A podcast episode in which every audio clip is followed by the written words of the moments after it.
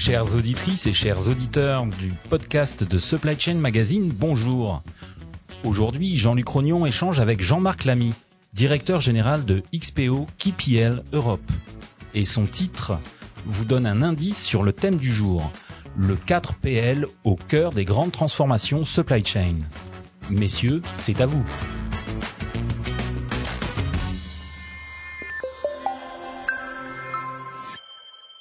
Bonjour Jean-Marc. Bonjour Jean-Luc.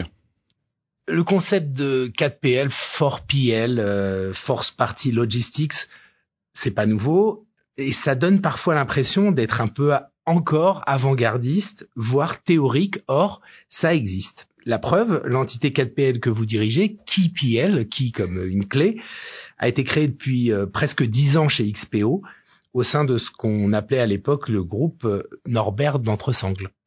Euh, KPL, aujourd'hui, c'est 100 euh, personnes en France, une trentaine euh, en République tchèque. C'est quoi l'idée de départ de ce 4PL C'est de se positionner sur le marché du pilotage transport en proposant un modèle différent de celui qui existe à l'époque au sein du groupe, qui est un concept d'organisation de transport.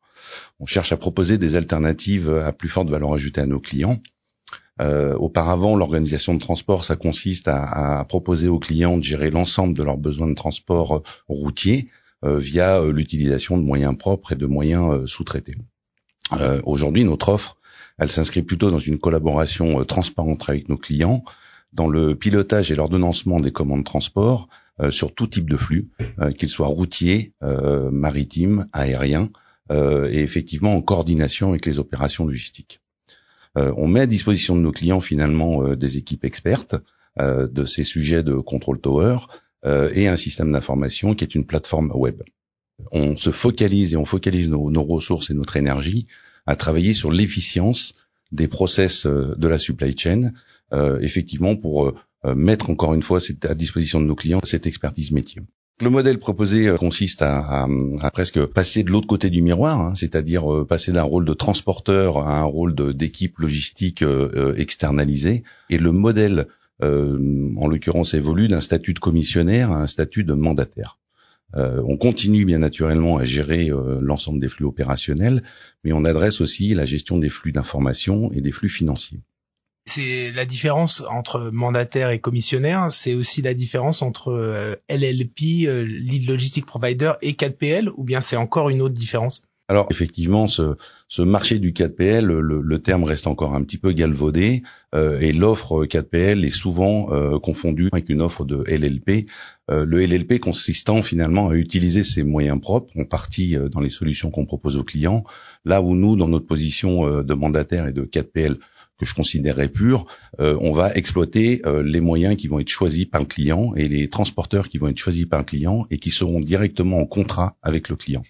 Je tiens à préciser euh, dès maintenant que dans ce modèle, la particularité et l'intérêt pour nos clients, c'est que nous ne prenons aucune marge sur ces activités de transport et qu'on va financer nos, services et, et, notre rémunération à travers des gain sharing qui sont liés encore une fois à l'amélioration des process de la supply chain. Côté client, quels étaient à l'origine euh, les grands objectifs d'une telle euh, externalisation du pilotage transport? Côté client, ça correspond souvent à une stratégie de transformation euh, et de volonté de centralisation finalement de l'organisation supply chain. avec nous, nos clients bénéficient d'un point d'entrée unique pour gérer la multiplicité des acteurs qui vont intervenir dans l'exécution de leurs opérations. Et en l'occurrence, nos clients, ce sont souvent les directions achats ou les directions supply chain des groupes. Ça inclut d'ailleurs leurs propres usines et leurs propres plateformes logistiques, euh, effectivement, quand euh, ces réseaux sont mis en place. En fait, chacun de ces acteurs va pouvoir assister euh, et, participer et accéder à un même système d'information dans une logique très collaborative, finalement, en partageant toujours les mêmes données et en accédant aux mêmes données. C'est sur la base de ces données opérationnelles, d'ailleurs, gérées dans notre dans notre OMS, hein, le système d'information que nous mettons en place, c'est une plateforme web que l'on appelle un OMS pour bien faire la différence entre euh, les TMS et les WMS qui peuvent exister sur le marché. L'OMS étant un Order Management System, donc on est vraiment nous sur une maille de, de travail qui est la commande transport. Et en fait, euh, une fois qu'on a intégré euh, ces bases de données euh, opérationnelles dans notre dans notre OMS, on peut proposer des, initiatives d'amélioration continue. et c'est bien ça qui est effectivement le, le sujet qui nous intéresse. Donc, on va se positionner sur trois plans un plan opérationnel, un plan tactique et un plan stratégique. Dans le plan opérationnel, nous allons dans un premier temps, en phase d'implémentation, visiter l'ensemble des sites qui vont faire partie du programme décidé par le client et auditer à travers des workshops avec les équipes sur place, euh, la façon dont le process transport est exécuté. Et on va bien évidemment en profiter pour récupérer toute la data du plan transport de chacun des sites. À partir de là, on va intégrer encore une fois ces data dans notre OMS et on va configurer et paramétrer notre système pour, euh, pour avoir effectivement ces plans de transport préparés et modélisés déjà dans, dans l'OMS. À partir de là, on peut rentrer dans une phase qui est plus, je dirais, tactique, euh, c'est-à-dire qu'on va à travers euh, le développement de business intelligence définir un certain nombre de, de KPIs, d'indicateurs qui vont en fait être les mêmes sur tous les sites que nous allons gérer. Donc on va aussi dans les phases de préparation et d'implémentation travailler avec nos clients sur la définition de ces KPIs. C'est des KPIs qui sont vraiment customisé, fait sur mesure en fonction de ce que nos clients veulent suivre. Alors bien sûr, il y a des standards hein, que sont le long-time loading, long-time delivery, mais d'une manière générale, on va réellement pouvoir travailler sur sur les indicateurs que nos clients vont vouloir suivre, et on va le on va proposer donc euh, d'avoir ces KPIs de façon très homogène sur l'ensemble du business, sur trois dimensions euh, essentielles un la, la volumétrie, deux la qualité, et trois les coûts. Euh, et à partir de là, on va euh, exécuter euh, les commandes, on va recevoir les commandes dans nos systèmes de la part des sites, on va pouvoir les, les, consolider dans un premier temps, les allouer aux transporteurs selon le plan transport qui a été prédéfini, et à partir de là, suivre la qualité d'exécution des transporteurs et aller jusqu'à une prestation de préfacturation. Et une fois qu'on a effectivement un petit peu travaillé et fait tourner l'ensemble de ces process et des opérations, on est capable de commencer à travailler sur l'amélioration continue et de proposer euh, euh, ben, des plans d'action euh, qui visent deux axes essentiellement. Ça, c'est le niveau stratégique ou on est encore au niveau tactique? On est encore dans le niveau tactique ici. Donc les, les, plans d'amélioration continue, ils visent vraiment à, à, améliorer la performance des livraisons en regardant l'ensemble des acteurs et, et, et, mesurant la performance des acteurs par rapport à ces indicateurs, y compris les usines de nos clients. Euh, donc, c'est-à-dire qu'on doit aussi regarder si les process euh, sont bien respectés euh, par les sites de chargement, y compris bien sûr les, les, plateformes logistiques. Et à partir de là, on va être capable de, de regarder où est-ce que nous avons des, des goulots d'étranglement dans l'exécution des process transport. Le deuxième axe important de l'amélioration continue consiste bien évidemment à optimiser également les coûts de la supply chain, à travers là deux axes encore à nouveau. Le premier étant la réingénierie des flux, c'est-à-dire regarder qu'est-ce, comment on peut traiter les flux différemment. Et, et c'est là où la notion de gain sharing devient très importante parce que souvent dans l'analyse des process, on va travailler avec nos clients et, éventuellement faire évoluer également les process du côté de nos clients, du côté des usines. Euh, je vous donnerai quelques exemples la mise en place de co-chargement usine, euh, peut-être le changement de fréquence de livraison. Il y a un certain nombre de sujets comme cela qu'on va pouvoir détecter euh, effectivement dans les, dans les initiatives d'amélioration continue et travailler avec nos clients dans cette logique d'amélioration continue et sur ce principe de partage des gains. Je tiens à préciser à ce stade que euh, on ne demande aucun développement informatique à nos clients. Euh, ils peuvent avoir euh, une diversité de RP, de systèmes d'information sur l'ensemble de leur site. on va simplement développer des interfaces à travers des EDI ou des API qui cherchent surtout à s'assurer de la bonne synchronisation des données entre entre les différents systèmes, de la façon dont ils vont pouvoir travailler ensemble. Euh, et puis aussi, euh, on a la chance chez KPL d'avoir euh, une équipe informatique qui est dédiée à notre activité, c'est-à-dire que nous avons la maîtrise totale du paramétrage du système et du développement du système. Donc, on, on peut c'est un outil qui est développé depuis de nombreuses années, mais on peut encore effectivement proposer de nouvelles fonctionnalités, une grande réactivité dans le développement sur mesure, à nouveau, de fonctionnalités particulières. Et au niveau stratégique alors? Alors au niveau stratégique, euh, on peut euh, proposer à nos clients différentes prestations. La première étant par exemple de travailler sur du network design. Le network design, ça consiste à faire une modélisation de la supply chain telle qu'elle existe aujourd'hui et de voir comment on peut éventuellement la faire évoluer. Ça se fait souvent en calculant des barycentres économiques pour des positionnements d'entrepôts. Euh, en analysant les flux amont, les flux aval, regardons le coût euh, effectivement global de, cette supply chain, et on va proposer différents scénarios basés sur un nombre d'entrepôts potentiellement différents, avec des localisations différentes, qui vont euh, permettre au client de choisir en fonction d'un rapport qualité-coût qu'il va lui-même définir. Ça, c'est la partie stratégique network design, mais on peut aussi proposer d'autres prestations à valeur ajoutée, comme la gestion d'appels d'offres pour leur compte, Nous avons des, acheteurs spécialisés au sein de nos équipes euh, et également des outils. Euh, on utilise des outils spécialisés qui permettent de faire aussi des simulations sur les plans de transport et, les appels d'offres. Et puis on va aussi pouvoir proposer, au-delà de, la préfacturation que j'évoquais tout à l'heure, faire du freight audit, hein, de l'audit de facture et de faire potentiellement du freight payment, ce qui consiste effectivement à payer les transporteurs pour le compte du client. Euh, dans cette logique, on peut aller encore un petit peu plus loin en proposant des, un peu de réingénierie financière euh, à travers ce qu'on appelle le factoring ou le reverse factoring, c'est-à-dire qu'en fait, nous, on va proposer à nos clients des délais de paiement qui sont plus longs, qui vont bien évidemment bénéficier à son, à son working capital, à, son, à ses fonds de roulement, et nous-mêmes, nous sommes payés euh, assez rapidement par une banque qui est l'intermédiaire entre nous deux. Évidemment, euh, la banque euh, se rémunère sur ce type de prestations, mais euh, c'est particulièrement intéressant sur des périmètres à très grande échelle où on parle de plusieurs dizaines de millions d'euros de chiffre d'affaires et quand les taux bancaires sont, sont compétitifs. Si je vous ai posé la question tout à l'heure sur les attentes des clients à l'origine, donc il, y a dix ans, c'est que à cette époque, il n'y avait pas forcément les problèmes de pénurie de chauffeurs, ni d'incertitude sur les délais de transport maritime, par exemple, ni même on parlait pas vraiment d'intelligence artificielle. Alors, quelle incidence tout cela a-t-il aujourd'hui sur votre offre 4PL alors ça a naturellement une, incidence forte, hein, puisque nous, nous, construisons des solutions qui ont vocation à, toujours, je dirais, euh, accompagner nos clients euh, en fonction de l'évolution du marché.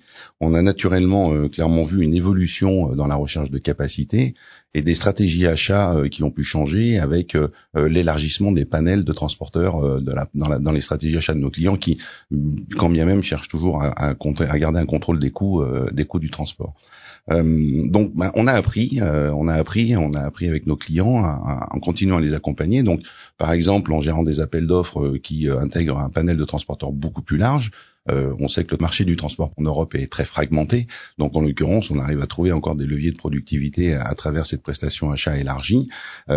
nous avons aussi beaucoup travaillé avec nos clients sur la planification et la prévision en intégrant des données qui leur sont plutôt propres, hein, qui sont issues des, des, MRP ou des SNOP, mais on a essayé d'intégrer le plus en amont possible euh, ces données de prévision pour pouvoir euh, développer des scénarios euh, qu'on appelle what if, en l'occurrence, qui réellement permettent de, caler les déviations entre la prévision et la réalisation. on a aussi pu privilégier auprès de nos clients ce qui nous paraît essentiel, c'est-à-dire leurs promesses clients auprès de leurs clients finaux. Euh, et c'est-à-dire qu'on a, on a pu travailler sur euh, une analyse des capacités théoriques euh, et en fonction des volumes réellement traités, on a travaillé sur du lissage de commandes. je pense que chacun est capable de comprendre dans une période de pénurie que les délais de livraison peuvent s'allonger. Ce qui est important surtout, c'est toujours tenir la promesse et l'engagement qu'on a auprès de ses clients. Et à travers ces process, nous avons pu aussi accompagner nos clients dans, dans la fiabilité, en l'occurrence, de leur, de leur livraison vous parlez beaucoup de, de systèmes d'information, beaucoup de data. Euh, finalement, qu'est-ce qui vous différencie euh, d'un éditeur de, de logiciels de tour de contrôle ou bien même d'une SS2I Enfin, je sais pas si on dit SS2I, maintenant on dit ESN peut-être. Moi, je dis toujours SS2I aussi, mais euh, ben, la différence essentielle, ce sont nos équipes et notre culture de l'amélioration continue. Euh, ce qui est très important, on, dispose d'équipes euh, très internationales chez KPL. Hein, on a une grande diversité, euh, un grand nombre de langues parlées pour être en mesure de communiquer sur l'ensemble des différents marchés en Europe que nous adressons. Et ce qui va être important surtout, c'est la fiabilité de la donnée. Euh, avant de parler de machine learning, d'intelligence artificielle, euh, aujourd'hui il y a, y, a, y a, une offre pléthorique hein, pour aller euh, effectivement euh, traiter de la donnée ou identifier de la donnée. Mais ce qui va être important pour transformer cette donnée en plan d'action concret, ça va être la qualité de cette donnée. Euh, et nous, nous nous concentrons énormément chez KPL à, à, à vérifier la qualité de cette donnée, c'est-à-dire que nous avons des process internes que l'on appelle data health check hein, pour réellement toujours s'assurer que que les données que nous avons dans le système sont fiables à partir de là euh, qu'on puisse effectivement euh, en tirer quelque chose. Euh, et ce sont nos équipes qui au quotidien vont surveiller la qualité de ces données, regarder s'il y a des incohérences. C'est l'expertise métier qui permet aussi de, de, de regarder et de constater si les données sont cohérentes ou non. Et, et, et c'est en ça que nos équipes sont, absolument essentielles à, la pertinence du service que l'on peut rendre. On parle beaucoup du maillon transport, ça fait évidemment partie euh, de la supply chain, mais est-ce que votre périmètre s'étend au-delà? Est-ce que, par exemple, vous euh, pourriez gérer le, volet logistique? Absolument. Euh, dans, la prestation de, pilotage, encore une fois, et dans l'efficience des process, on, doit regarder comment se synchronisent les flux logistiques et les flux transport.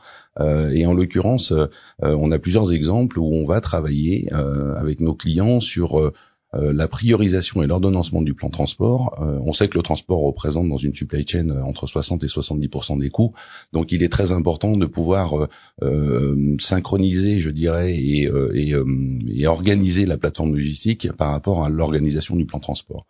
donc des exemples très concrets, c'est demander à nos clients de nous envoyer à nous et, à, à, la plateforme logistique et aux plateformes logistiques potentiellement les informations dans un flux qu'on appelle un flux en Y c'est-à-dire que tout le monde va recevoir la même information euh, au même moment. Donc l'entrepôt, lui, a une vision de la charge de travail qu'il va avoir à exécuter dans les jours qui viennent. Et avant de faire, de lancer les préparations, nous allons faire tourner nos algorithmes de, de consolidation euh, de commandes pour organiser le plan transport et envoyer finalement ces informations à l'entrepôt qui va lui euh, organiser la préparation pour charger les véhicules dans le sens du plan transport optimisé qu'on aura pu définir de cette façon. Merci Jean-Marc pour ce tour d'horizon d'un 4PL qui existe bel et bien et qui se positionne finalement comme un, acteur de la transformation supply chain de ses clients c'est une bonne synthèse, en tout cas c'est l'ambition qu'on a.